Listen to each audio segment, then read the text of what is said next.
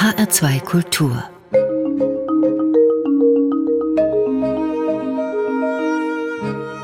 Doppelkopf am Tisch heute mit Musiklegende Peter Kraus. Gastgeberin ist Nicole Abraham. In den ersten vier Jahren seiner Karriere verkaufte Peter Kraus 17 Millionen Platten. Die Teenagerinnen waren außer sich. Der Entertainer mit dem lassiven Hüftschwung, der in den 1950er Jahren den Rock'n'Roll nach Deutschland brachte, hat immer noch nicht genug. Gerade 83 geworden feiert er ein neues Album und eine Abschiedstour seine sechste. Hallo Herr Kraus, schön, dass Sie heute unser Gast im HR2 Doppelkopf sind. Ja, danke, danke. Herr Kraus, ich möchte ein bisschen mit Ihnen in der Zeit zurückreisen. Gut. Ist ja klar, wenn ich Sie schon mal hier habe. Es ja, liegt klar. nahe, dass der Sohn eines Regisseurs und Kabarettisten ähnlich veranlagt ist. Aber ab wann haben Sie aktiv an einer Ausbildung gearbeitet? In diese Richtung, in Richtung Schauspiel und in Richtung Musik? Eigentlich als Kind. Mhm. Äh, mit meinem Vater zusammen, weil wir er legte sehr viel Wert darauf, dass ich äh, also mit ihm singe und mit ihm äh, seine Lieblingssachen durchsinge. Er war Operettenliebhaber und wir haben also, was weiß ich, Lieder gesungen, die ich dann später auch auf Platte gemacht habe. Äh, Ach, Luise und solche Geschichten. Es gibt eine ganz lustige Geschichte. Als 16- oder 16,5-Jähriger hat er seine erste Platte gemacht. Ernst und Fred, die singenden Gitarristen, das war sein Freund. Und dieses Lied mochte ich ganz besonders und das musste ich immer vorsingen, wenn Gäste da waren, als Kind. Und äh, die haben sie natürlich totgelacht, weil es ging so, hallo, hallo, hallo, hallo, ich suche eine Frau, eine süße, kleine, nette, junge, liebe und hübsche Frau. Ich wäre so froh, ganz toll und froh, das weiß ich ganz genau, wenn ich sie bald fände, mit Augen schön und wunderschön und blau. Oder schön, schön muss sie sein, kommt dann aber auch klug, reich muss sie sein, das ist genug. das war dann immer der Knaller, wenn ich das als ich weiß nicht, acht oder neun war ich. Also ich bin halt im Kabarett aufgewachsen. Mein Lieblingsonkel, Nennonkel war Gunther Philipp, das mhm. war sein Partner mhm. damals und so weiter. Also die Ausbildung ging sehr früh los. Dann im Gesang, aber wann kam die Gitarre dazu? Die gehört ja zum Rock'n'Roll. Die Gitarre gehört zum Rock'n'Roll, ja, aber die Gitarre, die bei mir kam, ich wollte Jazzgitarre lernen. Und äh, ich habe bei einem Jazzgitarristen Unterricht genommen neben der Schule. Der Rock'n'Roll kam dann später und war eine Erlösung eigentlich, weil äh, die Musik, weil ich ich habe Rock'n'Roll gehört und und habe gesagt, ja, das ist alles viel einfacher und nicht so kompliziert wie dieses ganze Jazzzeug da. Mhm. Und das ist die Musik der Jugend. Wie alt waren Sie denn bei Ihrem ersten Live-Auftritt? Beim ersten Live-Auftritt? Ja. Na gut, der erste Live-Auftritt war mit 16 ich, ich habe zuvor Filme gemacht.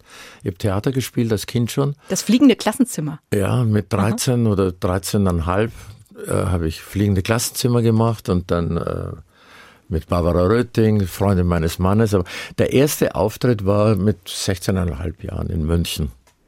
In München, das war doch auch äh, das, wo in der Zeitung stand, dass die Teenagerinnen gekrischen haben wie am Spieß, als sie fertig ja, waren. Das war richtig.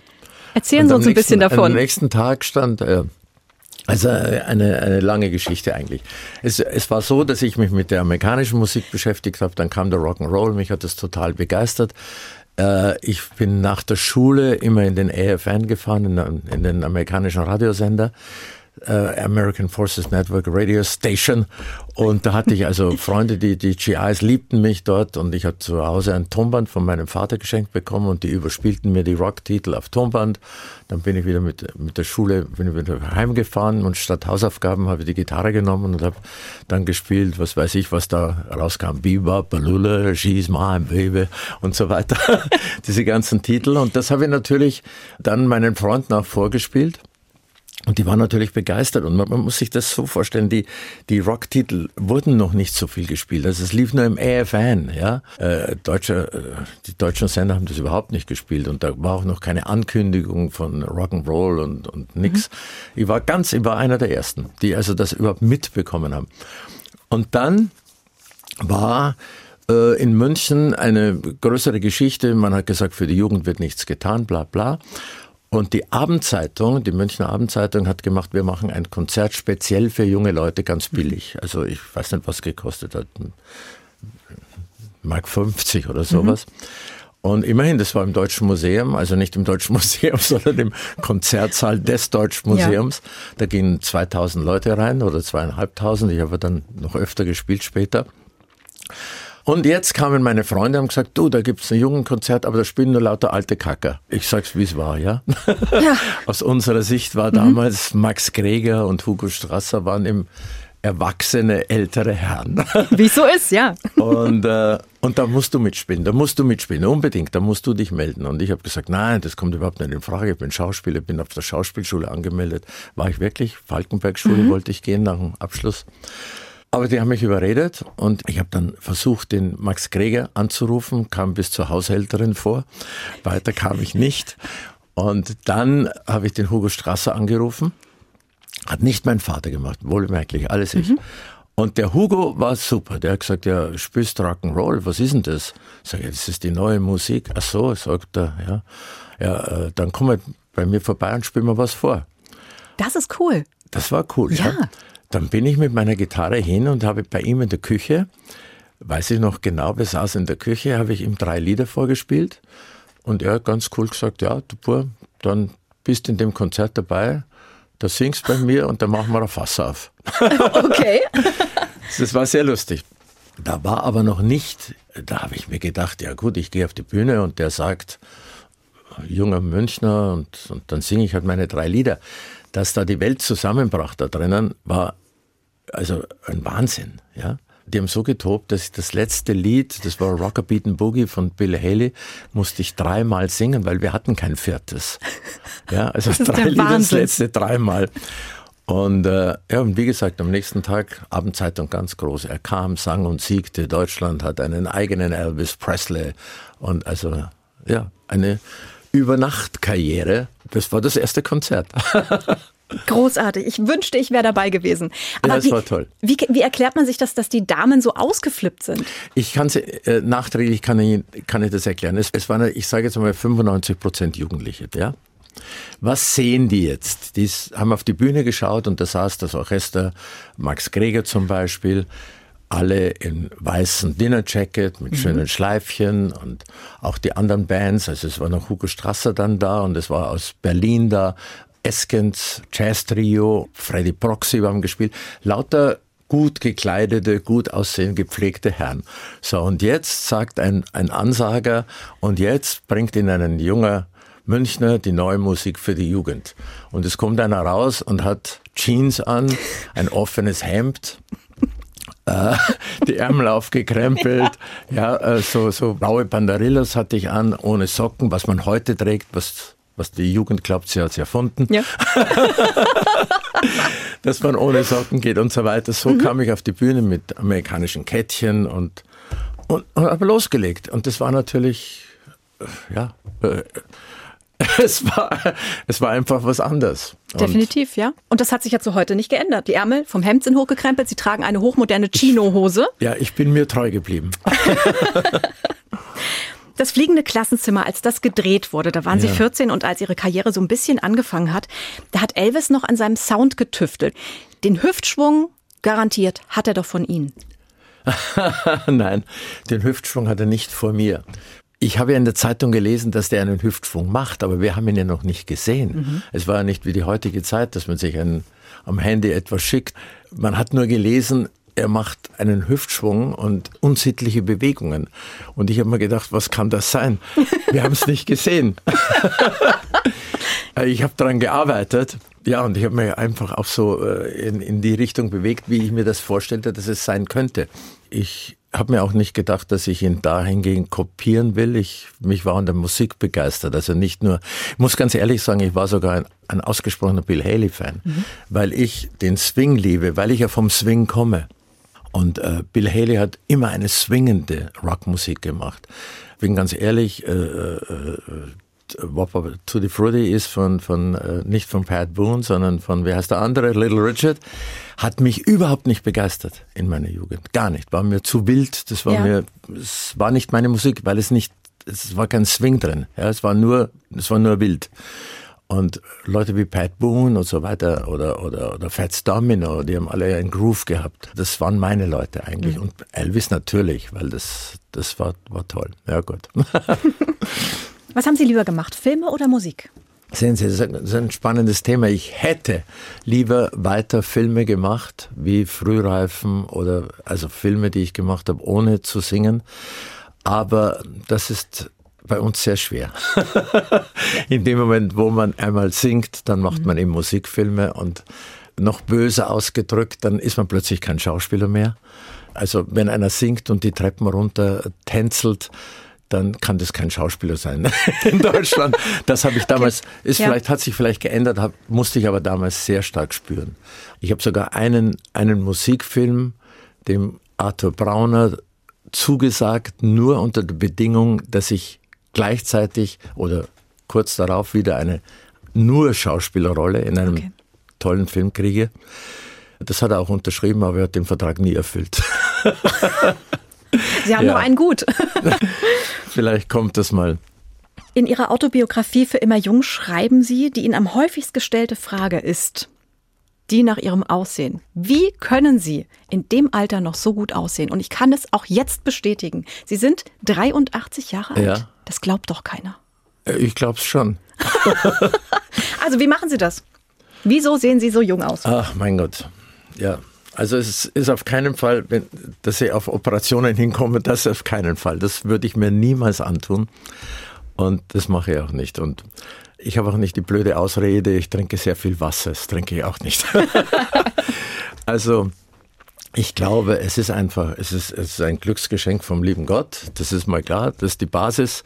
Und der Rest ist einfach, würde ich sagen, ein bisschen Selbstdisziplin ich habe sehr viel in meiner Jugend erlebt, ich habe wilde Jahre, die vielleicht andere erst mit 20, 25 erleben, die habe ich schon vorgezogen auf 13, 14, 15, weil Sie können sich vorstellen, mit 16 Jahren ein, sage ich jetzt, ein Mädchenliebling zu sein. Ja. Macht das Leben schon schön. das kann ich mir vorstellen, ja. Sage ich jetzt mal. Ja. Und äh, ich glaube, es ist einfach, dass ich von Anfang an nicht nur als Schauspieler oder aussehend oder als Sänger und so weiter. Ich, ich wusste, das ist ein Paket. Ist ein Paket. Das ja. gehört einfach dazu. Ich mache es jetzt andersrum. Ich sage, wenn ich heute, wo ich immer noch mit Rock'n'Roll oder mit meinen Songs von damals oder mit Swing die Leute begeister. Es würde mir ja nicht gelingen, wenn ich heute mit einem dicken Bauch auf, auf dem Barhocker sitzend auf der Bühne wäre und, und Sugar Baby singen würde, dann glaube ich, würde das trotzdem keinen Menschen interessieren. Das kann ich so schön singen, wie ich will. Es wird nicht helfen, ja. Also, es war schon, diese Art von Disziplin hatte ich im Kopf natürlich von Anfang an. Ich glaube, wenn man, wenn man in so Kreisen aufwächst, wo, wo das einfach eine Rolle spielt, dass die gesamte Person das Entscheidende ist, ja. nicht nur jetzt, was er gerade macht oder das Können oder dann, äh, ja, ich, ich weiß nicht, es ist automatisch zugekommen. Ich passe ein bisschen auf mich auf. Und dann habe ich eine Frau, die meine Privatärztin ist, die sich ganz gut auskennt, die passt ganz schlimm auf. Der Schokolade gibt es trotzdem ab und zu, oder? Ganz ehrlich gesagt, mir Zucker lehne ich total ab. Schon seit Jahren. Das ist das Geheimrezept. Aber ich will jetzt nicht über Geheimrezepte, aber Zucker, Zucker ist das Allerschlechteste, was man zu sich nehmen kann. Wir nehmen genug Zucker zu mit Frucht und so weiter, aber zusätzlicher Zucker, ähm, nee, schon lange nicht mehr. Ich habe aber überhaupt keine Sehnsucht danach. Peter Kraus ist heute zu Gast im HR2 Doppelkopf. Über sein Ehe-Erfolgsrezept und einen kleinen Knick auf der Karriereleiter sprechen wir gleich. Aber zunächst dürfen wir Ihnen einen Musikwunsch erfüllen. Herr Kraus, was darf es denn sein? Von Chuck Berry ist alles gut, weil das war eigentlich äh, einer meiner ganz großen Idole äh, aus der Rock'n'Roll-Zeit. Und ich behaupte heute noch, wäre Chuck Berry ein Weißer gewesen, hätte Elvis einen starken Konkurrenten gehabt.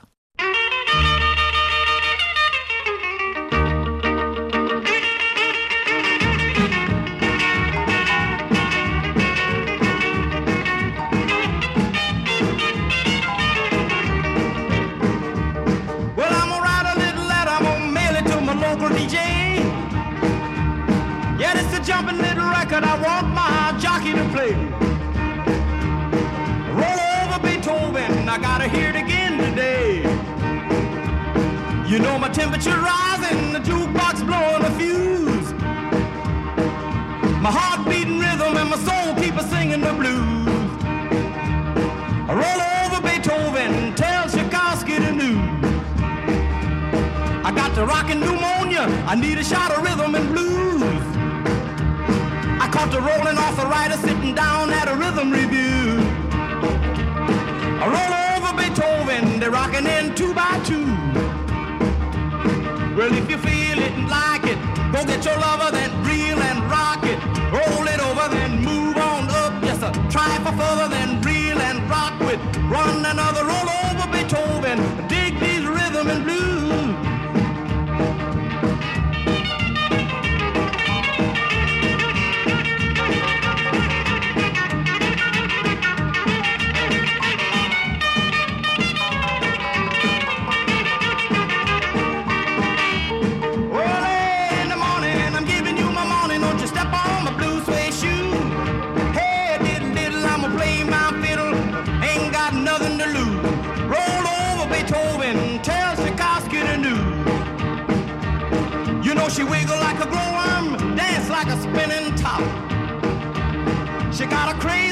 You ought to see him reel and rock.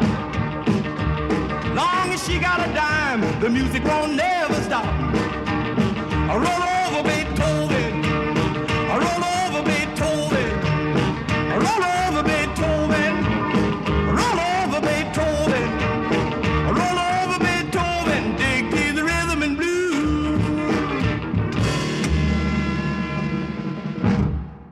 Roll Over Beethoven von Chuck Berry für meinen heutigen Gast im HR2 Doppelkopf Peter Kraus. Sie sind Rock'n'Roll. Hat sich am Musikgeschmack denn eigentlich nie was verändert? Man, man schiebt mich ja gerne in eine Lade rein wie Rock'n'Roll. Das ist ja auch ganz logisch und vernünftig. Aber ich, ich habe im Grunde genommen musikalisch alles gemacht, was, was man machen kann. Also es gibt unzählige Operettenaufnahmen von mir. Äh, Ich habe ja, Operette gesungen, ich habe Musical gesungen, ich habe Jazz gesungen und eigentlich durch die Bank. Also man müsste sagen, äh, wo greift man an? Also in den Tourneen mache ich halt immer ein bisschen quer, aber ich, äh, man darf ja nur zwei Stunden singen. Programm hätte ich viel länger, aber da kommen meine Hits, dann kommt natürlich Elvis Presley, dann kommt jetzt die neue CD, Swing Jazz und bald sind die zwei Stunden vorbei. Noch ein bisschen lustige Sachen machen. Aber ich würde auch gern, äh, Big Band ist zum Beispiel mein Favorite, gerne immer. Was ich überhaupt nicht gerne mache, ist deutsche Schlagermusik, wenn es nur darum geht, dass man damit äh, rumhüpfen kann und humper, pumper, pumper, das liebe ich also nicht. Ich versuche es zu erklären. Ja. Nichts gegen die Schlagermusik, aber ein Schlager muss immer genau so gesungen werden, wie er ist. Ja, das ist logisch, weil damit die Leute mitsingen können und die Leute können nur noch mitsingen, wenn du den genau singst. Swingmusik ist etwas, das singe ich, da phrasiere ich oder verändere die Töne, die Einsätze und die Melodie, wie mir gerade das aus der Seele kommt. Das ist nicht zum Mitsingen gedacht und deshalb ist es natürlich für den Musiker das Interessante, sowas zu machen. Schlager zu singen ist nicht so spannend. Es ist, es ist äh, nicht aufregend genug für mich und ich brauche Aufregung. Das passt aber super zu diesem Freigeist, den ich erlebe und auch zu dem Menschen, der so ein bisschen rastlos scheint. Ja. Ihr Management hat mir hier eine riesen Liste hingelegt äh, mit Jahreszahlen, was, wann Sie wo gemacht haben. Da war ja nicht einmal Pause dazwischen. Ja, das ist ein großer Fehler, den ich gemacht habe. Aber ich sage Ihnen auch ganz ehrlich, das ist die Angst. Der große Wunsch war immer da, zu sagen, okay, ein Jahr Pause, alles, mich interessiert nichts, ich fahre mit einer Segelyacht um die ganze Welt herum. Der Plan ist schon gescheitert, weil meine Frau nicht gern segelt. Gut. So, aber es hätte auch was anderes sein können. Aber wir, die wir äh, immer was machen möchten, haben auch auf der anderen Seite gleichzeitig Angst, dass wir in Vergessenheit geraten aus irgendwie, dass du weg bist vom Fenster. ja, wenn man einfach sagt, so, ich finde Leute, die also wirklich sagen, so, auf Wiedersehen, tschüss, wir sehen uns im Jahr wieder. Äh, ich finde die wahnsinnig mutig. Ich hatte nie den Mut dazu. Ich hätte ihn gern gehabt, ja. An welche Begegnungen mit Gesangs- oder Filmkollegen denken Sie gerne zurück? Hm, ja, an, an viele eigentlich. Ich habe mit so vielen zusammengearbeitet, was man ja heute gar nicht mehr weiß. Meine erste Fernsehshow, die ich gemacht habe oder machen durfte, war für Köln, 62 oder 63. Ich habe selber Regie geführt. die eigene Show gemacht, weil meine Einstellung war ja so, dass ich maximal bis zum 30. Lebensjahr singe und vor die Kamera gehe. Dann will ich mich nicht mehr schminken und nichts mehr, dann werde ich ein begnadeter großer Filmregisseur. Ah, das okay. war so meine Vorstellung.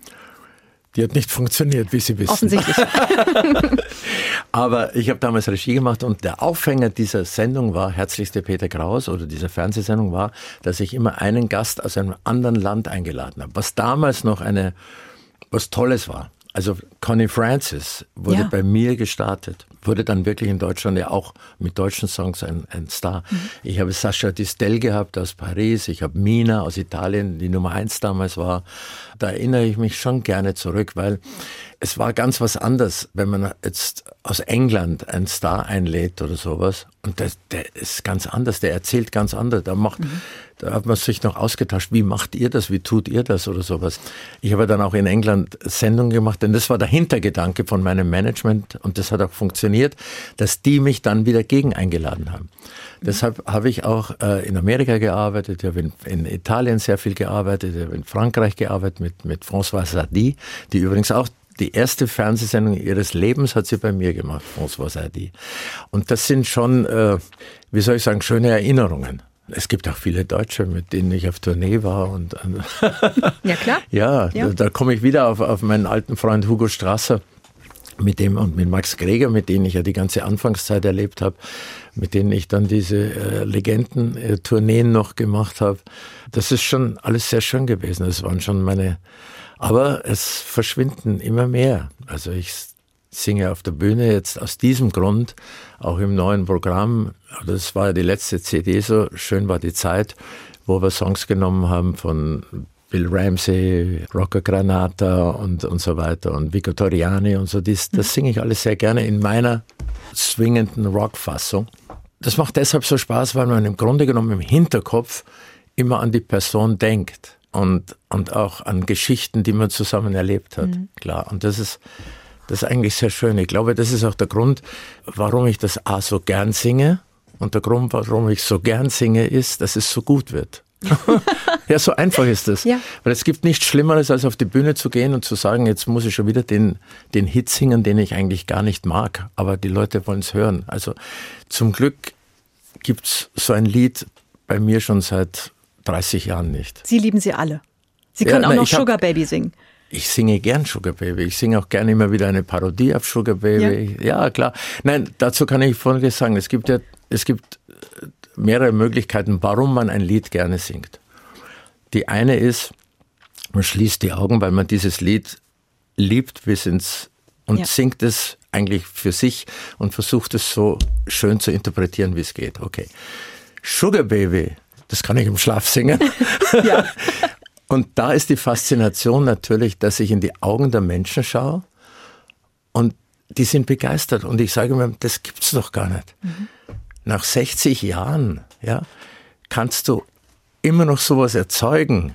Deshalb singe ich es auch gern, aber ich, meine, ich, ich, ich brauche mich gar nicht mehr konzentrieren, ich brauche nicht aufpassen, das, Ja. das kommt von selber irgendwie raus. Ja. Ich will nur sagen, da gibt es eben zwei Arten im Grunde genommen. Man singt für sich selbst oder weil man das Lied liebt oder man singt, weil man die Reaktion des Publikums anhimmelt, würde ich fast sagen. Kommen wir noch mal kurz zu den Ja. Kollegen zurück. Conny, Ja, haben Sie heute noch Kontakt? ich habe gestern mit ihr telefoniert. Und über was unterhält man sich da so? ja, das kann ich jetzt nicht sagen.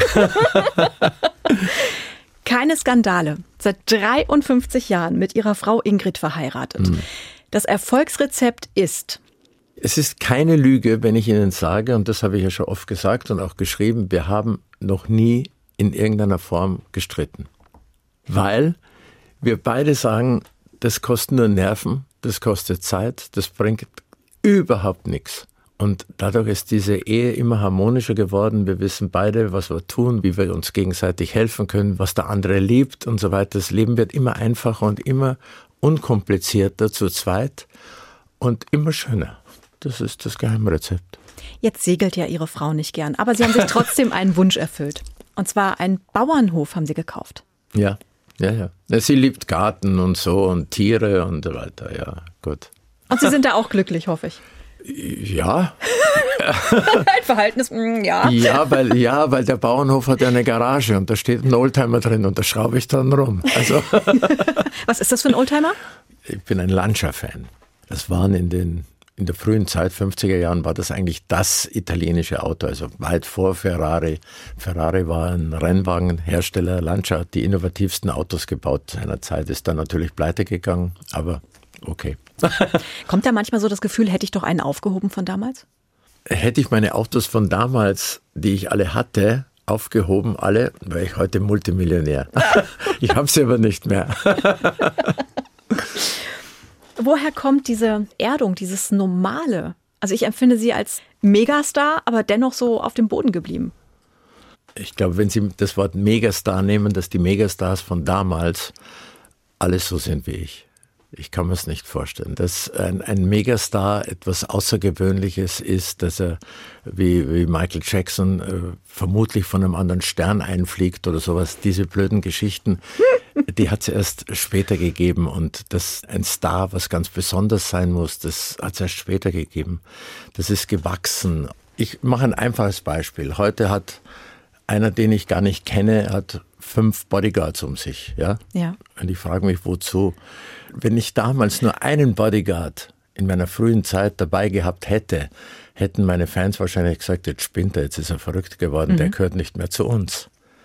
Das ist der große Unterschied. Das war eine ganz andere Zeit. In ihrer Karriere hat es einen kleinen Knick nach unten gegeben. Also es ging steil bergauf, jedes Jahr was Neues, was Frisches. Und dann kamen die Beatles. Ja, nicht nur in meiner Karriere, in, Ah. in den Karrieren aller Solisten. Boygroups, ne? Großes Vorbild oder eines meiner Vorbilder, Tom Jones, hat gesagt, this, this is the end of my career.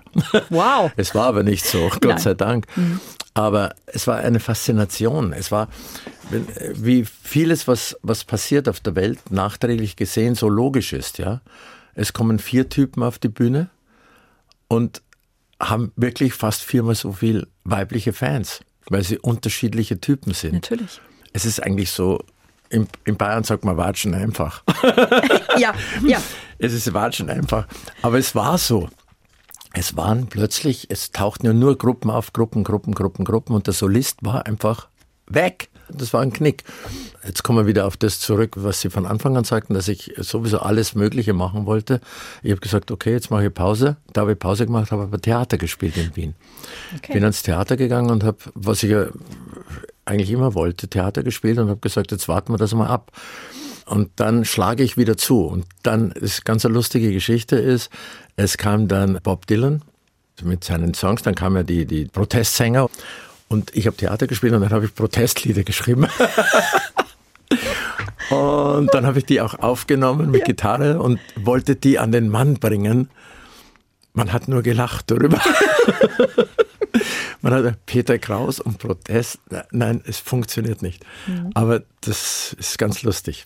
Ich will damit sagen, dass ich mich immer beschäftigt habe. Es gab dann eine Art Comeback. Ja. Ich habe, nachdem ich Theater gespielt habe in Wien, übrigens da meine Frau kennengelernt habe, was auch wieder eine interessante Geschichte ist, weil ich ja zuvor nur unterwegs war. In Wien war ich plötzlich ein halbes Jahr gebunden an einen Ort. Das war für mich ein, ein völlig anderes Erlebnis. Zuerst wusste ich gar nicht, was ich machen soll. Ich gehe immer am Abend in dieselbe Wohnung äh, äh, nach dem Theaterspielen. Also das war aber das Ausschlaggebend, dass ich meine Frau langsam kennenlernte. Sie konnten richtig daten. Ja, langsam erobern musste. Wir haben uns langsam aneinander gewöhnt, zusammengefunden, weil ich einfach so viel Zeit hatte, weil ich ein völlig anderer Mensch war plötzlich. Ich war in einer Stadt und hatte untertags Zeit und sie hat mir Wien gezeigt und ja, und abends habe ich ein bisschen gearbeitet. Aber das wollte ich jetzt gar nicht erzählen, was, ich wollte ganz was anderes erzählen. Ich habe dann die besten Nummern aus meinen Fernsehsendungen, wo ich ja selber Regie gemacht habe, rausgeschnitten und habe sie ans ZDF geschickt. Und die gingen zu einem Redakteur namens Biolek. Und der Alfred Biolek rief mich an und sagte, das ist ja unfassbar, was du schon gemacht hast. Sage ja, das ist aber scheinbar nicht, nicht sehr bekannt und nicht sehr hängen geblieben. Wir müssen uns sehen. So, dann bin ich zu Biolek und habe mir gedacht, oh, vielleicht gibt's wieder eine neue Sendung, vielleicht mal. Und Biolek hat etwas sehr Gescheites getan. Hat, hat gesagt, pass auf, mit Gesang und so weiter machst du jetzt kein Comeback. Das wird nicht funktionieren. aber du hast das Talent. In England gibt es die Comedy-Shows. Und wir machen eine Comedy-Show. Und das ist, heute weiß das auch kein Mensch mehr, im Grunde genommen ist auch nicht so wichtig. Ich habe wirklich in Deutschland beim ZDF die erste richtige Comedy-Show gemacht. Die hieß Bang Bang. Habe sie dann selber produziert, ja.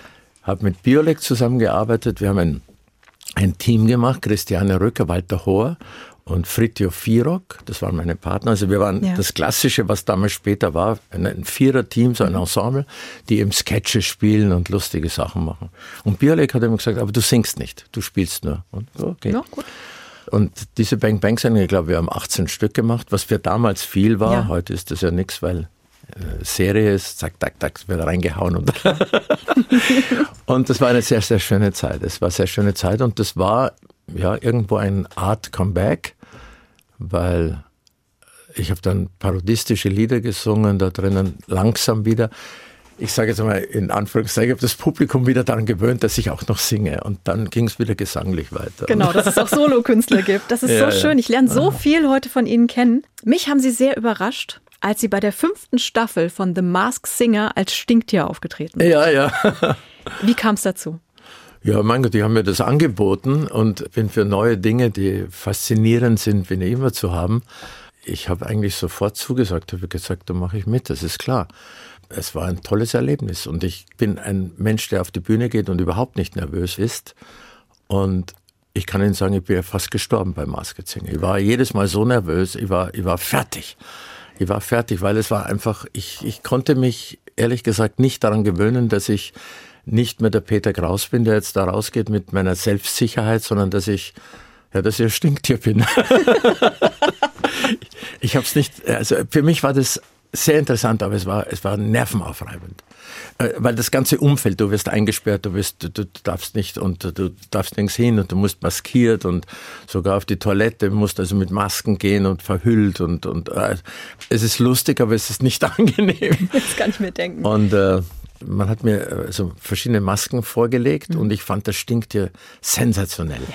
weil ich eben einen Hang habe zum, ja mein Gott, weil ich habe ich habe da Fred Astaire gesehen, ja, schmale Hüften, lange Beine und dann oben dieser Wahnsinnskopf mit den grünen Augen und so. Das fand ich toll. Heute würde ich mich anders entscheiden. Ich habe festgestellt, man gewinnen kannst du das Ganze nur, wenn du ein liebes Kuscheltier bist. Aber ein kein Monster Stinktier. oder eine Diskokugel. Nein, nein, das musst du nicht sein. Also heute würde ich mich anders entscheiden. Aber das macht ja nichts. Ich muss ja das nicht gewinnen, ich war dabei, das genügt. Dabei sein ist alles, wie bei der Olympiade, oder? Definitiv. Und wir haben ja wirklich bis zum Schluss nicht gewusst, wer hinter dem Stinktier steckt. Das war das, ein agiler Mensch, den haben wir uns vorgestellt als, keine Ahnung, 18-, 20-Jährigen. Ja, das, das, also das Gesicht der, der Juroren, als ich den Kopf abnahm, das, das werde ich nie vergessen. Die waren fertig. Ja, das ist richtig. Das war schon lustig. Das war schon, war ein tolles Erlebnis, würde ich sagen. Herr Kraus, Zeit für Musik? Ja, immer. Was können wir spielen? Was Schönes natürlich. Dann gerne was von Ihrem neuen Album. Gut, von Nat King Cole habe ich, äh, weil den liebte ich über alles. Ich glaube, das ist das meistgecovertste Lied, das es überhaupt gibt. Von Nat King Cole, Love. Liebe heißt das in Deutschland. Das ist ein schönes Lied.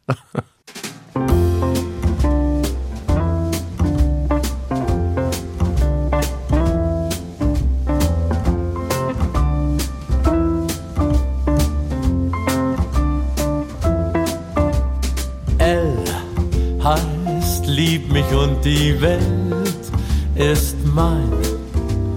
I heißt, immer möchte ich bei dir sein. E heißt ewig denken, B heißt Blumen schenken, E als letztes bliebe, denn das ganze Wort heißt Liebe. Liebe steht seit vielen Jahren schon unter L in meinem Lexikon. Doch seit ein paar Tagen brauch ich nicht mehr nachzuschlagen, denn ich lieb nur dich allein.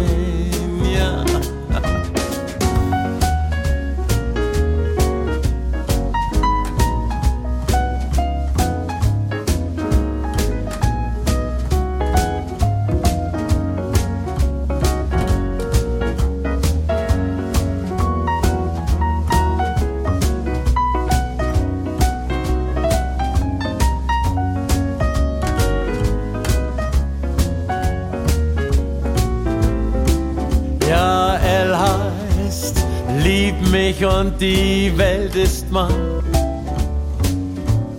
I heißt immer, immer möchte ich bei dir sein.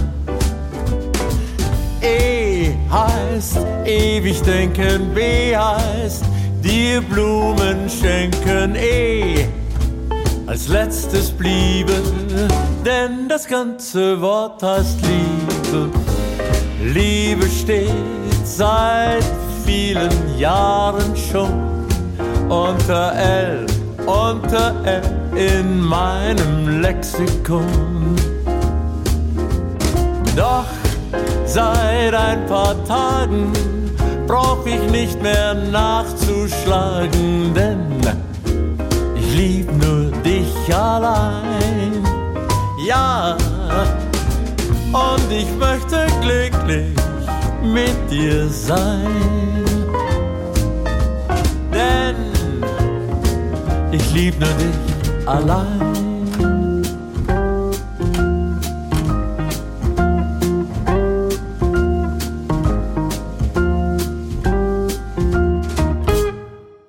Liebe aus dem Album Idole von Peter Kraus, meinem heutigen HR2 Doppelkopfgast.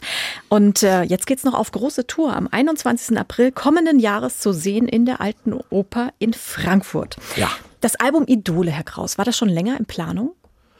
Nee, im Hinterkopf war es immer in Planung, dass ich irgendwas mit Swing machen will, aber nicht natürlich auf CD. Also ich meine, ich, ich das heißt, ich habe eine Big Band Aufnahme gemacht mit, mit der SWR Big Band und in den Konzerten singe ich natürlich auch Swing ein bisschen.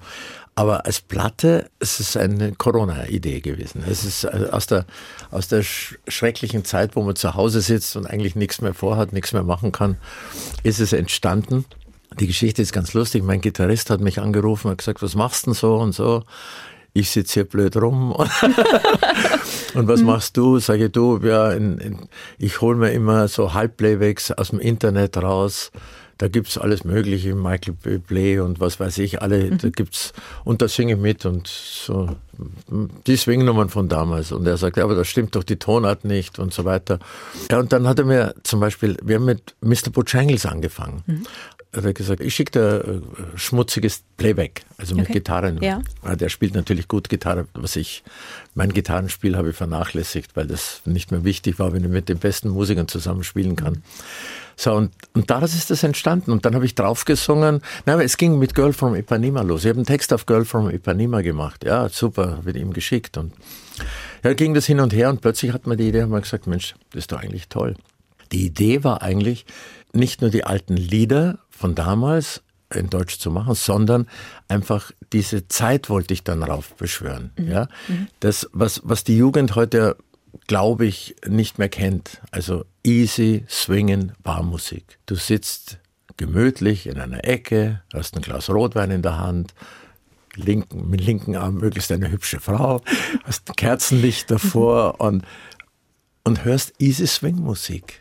Und der André war dann eigentlich derjenige, der gesagt hat, du, das, das begeistert die Leute bestimmt, das, das können wir auf den Markt bringen. Und ich habe gesagt, nein, das glaube ich wieder weniger.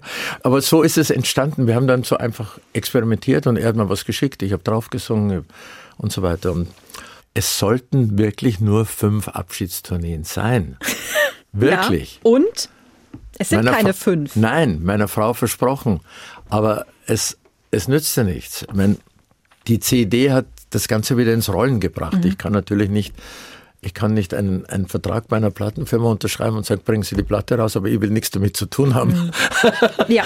Das äh, geht Also Sie nicht. haben ja auch Spaß dran. Ja, natürlich habe ich Spaß. Ich bin auch sehr froh, dass das so passiert ist. es ist in Ordnung. Aber die ganze Lawine fing ja wieder ins Rollen und sie endet natürlich jetzt in einer Tournee nächstes Jahr. Ja. Freue ich mich natürlich auch schon drauf. Natürlich. Ich muss jetzt nicht mehr fragen, ob Sie sich haben mit 16 vorstellen können, dass Sie Ihr Leben lang, ich sage jetzt einfach Ihr Leben lang, es wird weitergehen, Ja. es wird auch noch nach nächstem Jahr weitergehen. Das kann dann immer noch auf der Bühne stehen? Ich sage mal, das Wichtigste, glaube ich, im Leben ist, man muss immer diverse Träume vor sich herschieben. Ob die in Erfüllung gehen oder nicht, ist völlig egal. Aber sie halten einen frisch geistig, sie halten einen, ein, äh, man ist einfach dabei, man ist drin und man denkt nicht an das Alter, man denkt, man vergisst, dass man älter wird und Man denkt auch nicht an so Sachen wie, äh, habe ich dafür überhaupt noch Zeit? Das ist ja überhaupt der Gedanke, den ich so oft höre, wo ich immer sage, ja, ich glaube, so, so wirst du den letzten Lebensabschnitt nicht sehr glücklich äh, überleben oder leben, wenn du immer schon sagst, habe ich dafür oder rentiert sich das noch? Also ich gehe davon aus einmal, dass ich 100 werde und Ausschluss basta. Na sicher. Jetzt sehen wir, was wirklich kommt. Die Idole, die Sie ausgesucht haben. Also so eine CD ist ja auch nicht unendlich. Nee, aber da gibt es eine Begrenzung, die ist ganz einfach. Ich habe zuvor gesagt, Girl from Ipanema. Ich habe einen wunderschönen Text geschrieben, einen sehr, den ich sehr, sehr gut fand, aber wir haben keine Genehmigung bekommen. Ich darf alles auf der Bühne singen mit deutschem Text, aber ich darf es nicht vervielfältigen. Also wir haben diverse Titel nicht bekommen, wo ich Texte gemacht habe oder wo wir schon Probeaufnahmen gemacht haben. Ja. Ich bin zufrieden, was wir bekommen haben Ja. oder wo es Texte gab. Wir haben also wirklich geforscht, zum Beispiel ein Lieblingslied von mir, von Frank Sinatra, One for my baby and one more for the road. Da habe ich einen Text geschrieben in Deutsch und habe keine Genehmigung bekommen. Dann hat André gefunden, dass die Hildegard Knef das schon in ganz jungen Jahren aufgenommen hat und dass bereits ein lizenzierter Text bestand. Dann habe ich den genommen, den Text. Okay. Aber das ist gar nicht so einfach. Ja. Die Idole sind die eine Sache und jetzt haben Sie ganz tolle Künstler mit ins Boot geholt. Ah ja. ja. Unter anderem Annette Louisanne ist dabei, Till Brönner ist dabei, Ja, es ist noch Götz Alsmann dabei. Ja. Es ist äh, Joshua Ja. Stephan habe ich noch. Joshua Stephan und Ja. Helge Schneider. Es ist eine Idee vom André eigentlich gewesen, vom André Tolba. Er hat gesagt, du, äh, wenn Swingmusik, Bar-Swing-Musik heißt es sind nur drei, vier Leute. Ja, das Trio, Ja. Quartett so. Es ist natürlich nicht, es ist ein bisschen langweilig, wenn immer nur Gitarrensolo kommt. Und diese Musik von damals beinhaltet ja immer ein, einen Chorus-Teil von einem Instrument. Da haben wir gesagt, okay. Und andere hat gesagt, du kennst doch einen Till und was weiß ich, ruf doch an. Ich war ein bisschen skeptisch, aber es war so fantastisch, weil jedem, dem ich die Idee der Platte gesagt habe, haben sofort gesagt, da bin ich dabei. Logisch. Und der Helge war ja gleich, ja du, da könnte ich doch da auf der einen, da spiele ich doch auf der einen äh, Saxophon und dann spiele ich auf der anderen Titel, da spiele ich Vibraphon und dann kann ich ja, äh, kann ich noch irgendwo Klavier spielen. Also der war, es Ja. war fantastisch. Ja. Es war so, ich meine, da sieht man wieder, dass diese Art von American Songbook, Swing-Musik, dass das einfach die Basis ist der modernen Musik, der Popmusik und dass man jeden wirklichen echten Musiker dazu begeistern kann, wenn man das macht. Was steht denn jetzt nach der Tour an? Vielleicht Nee. eine Pause. Ja, da ist auf alle Fälle mal Pause. Ich ähm, habe gehört, in verschiedenen Interviews auch gelesen, dass Sie Ihre Preise an einem ganz bestimmten Ort lagern. Ja, das war ein großer Fauxpas. Ja. Einer der größten Fauxpas. Äh, Viele habe ich ja nicht gemacht. Weil ich mir denke, ich bleibe auch bekannt, ohne Fauxpas zu machen. Echo habe ich gesagt, irgendjemand hat mich gefragt, wo kommt denn hin? Habe ich gesagt, in die Garage. Ja. Und die Leute haben Das sich mit Recht doch nicht. aufgeregt, weil man sagt, na, in der Garage. Jetzt ist aber die Garage ist, ich hätte sagen sollen, in meinen Hobbyraum. Ja. Das wäre gut gewesen. Hobbyraum hätte besser geklungen. Es ist halt so, die Garagen sind bei mir der Hobbyraum. Da, ist, da sind Autos und da ist mein Zeugs drin, wo ich schraube und so. Und da sind die richtig am Platz. Aber Garage war etwas, ja, ein unglücklicher Ausdruck. Aber jetzt, wo wir gerade noch mal Ja. äh, auf die Oldtimer zurückkommen, wie gut sind Sie denn im Schrauben? Äh, Gut bin ich nicht, aber immerhin, ich habe einen Jaguar SS100 aus dem Jahr 1936, habe ich komplett zerlegt und komplett wieder selbst aufgebaut. Jawohl. Und der fährt? Der, jetzt, der fährt immer noch. Jetzt, inzwischen habe ich ihn verkauft, aber ich war mit dem Auto in Sizilien und so weiter. Bin die Targa Floria mitgefahren in Sizilien. Ich war mit dem Auto am Nordkap. Ja. Wann? Wann? Das ist jetzt, das wird vor 20 Jahren gewesen sein. Dazu muss ich aber sagen, das ist nicht so toll, wie man sich das jetzt äh, jungen Leuten sei jetzt gesagt. An einem heutigen Auto kannst du ja gar nichts selber machen. Die sind ja nicht dafür gemacht. Ein, ein Jaguar von 1936 war ja so konzipiert, dass du ihn selber pflegen oder erhalten konntest. Und man, es gab ja auch Bücher dazu, komplett mit, mit Explosionszeichnungen, wo alles genau dran ist, alles genau beschriftet. Da gehört ein, da gehört ein Sprengring rein und da gehört ein Stift rein und da gehört ein Splint rein und so ist alles beschriftet, weil es gab ja nicht so wie heute die Reparaturwerkstätten. Ich sage jetzt mal, in London war einer, der konnte das machen, aber jetzt hat sich ein, einer einen Jaguar gekauft im Norden von England. Der musste das selber Ja. machen. Und ich kann mich auch noch mein erstes Auto, äh, ich habe mit 16 Jahren den Führerschein gemacht, ja. Äh, das Die war, Amis wieder, ne? Nein, nein, nein. Mit 16 Jahren den Führerschein gemacht mit einem kleinen Trick. Ich habe gesagt, ich bin berufstätig und war ich ja auch und habe eine Sonderprüfung machen müssen. Mein erster Führerschein mit 16 war Peter Kraus beschränkt auf berufsnotwendige Fahrten mit dem Fahrzeugtyp BMW Isetta. Und ich habe mir eine BMW Isetta gekauft mit 16,5 Jahren und durfte mit der nur berufstätig unterwegs sein. Wahnsinn. Was sehr blöd war, wenn ich in der Nacht aufgehalten wurde. Was sagt man da? Was? Wo sie? Aber damals war die Polizei nicht so streng und die war auch schon bekannt, also es ging. Und das nächste Auto, kurz darauf war ein, ein MG. Und das ist auch eine lustige Geschichte. Ich wollte mir einen MG kaufen, der kam gerade raus, MGA. Und ich sehe in dem Laden einen alten MG, MGTF. Und sagt, der ist ja viel schöner. Und habe mir den alten MG gekauft. Und den habe ich auch selber gemacht damals. Das war einfach so.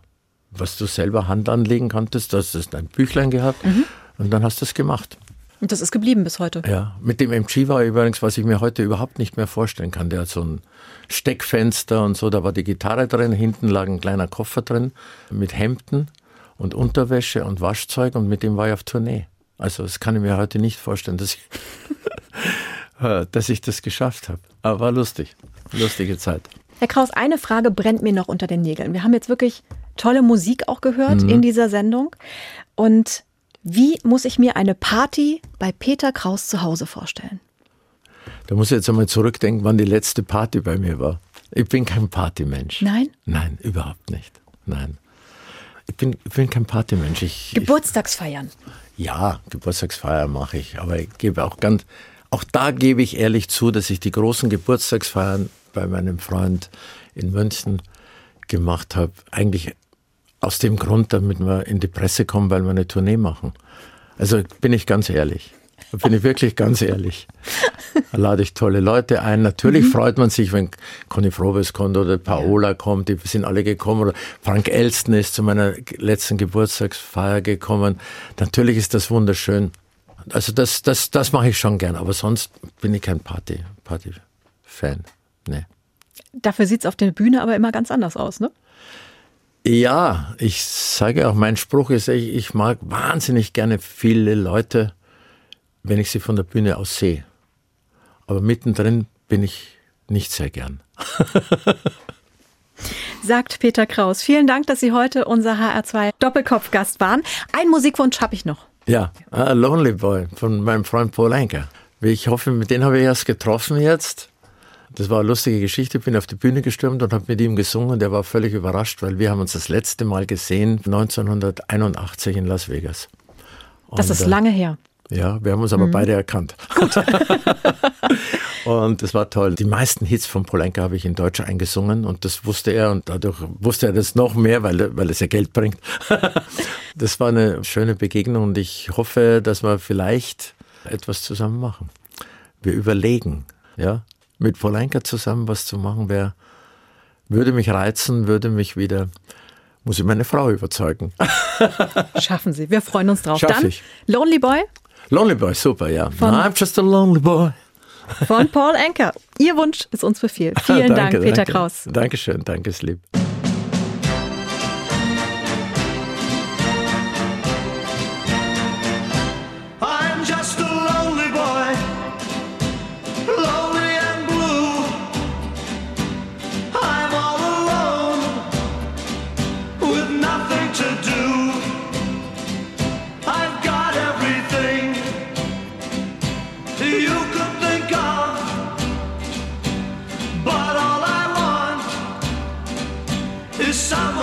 Love.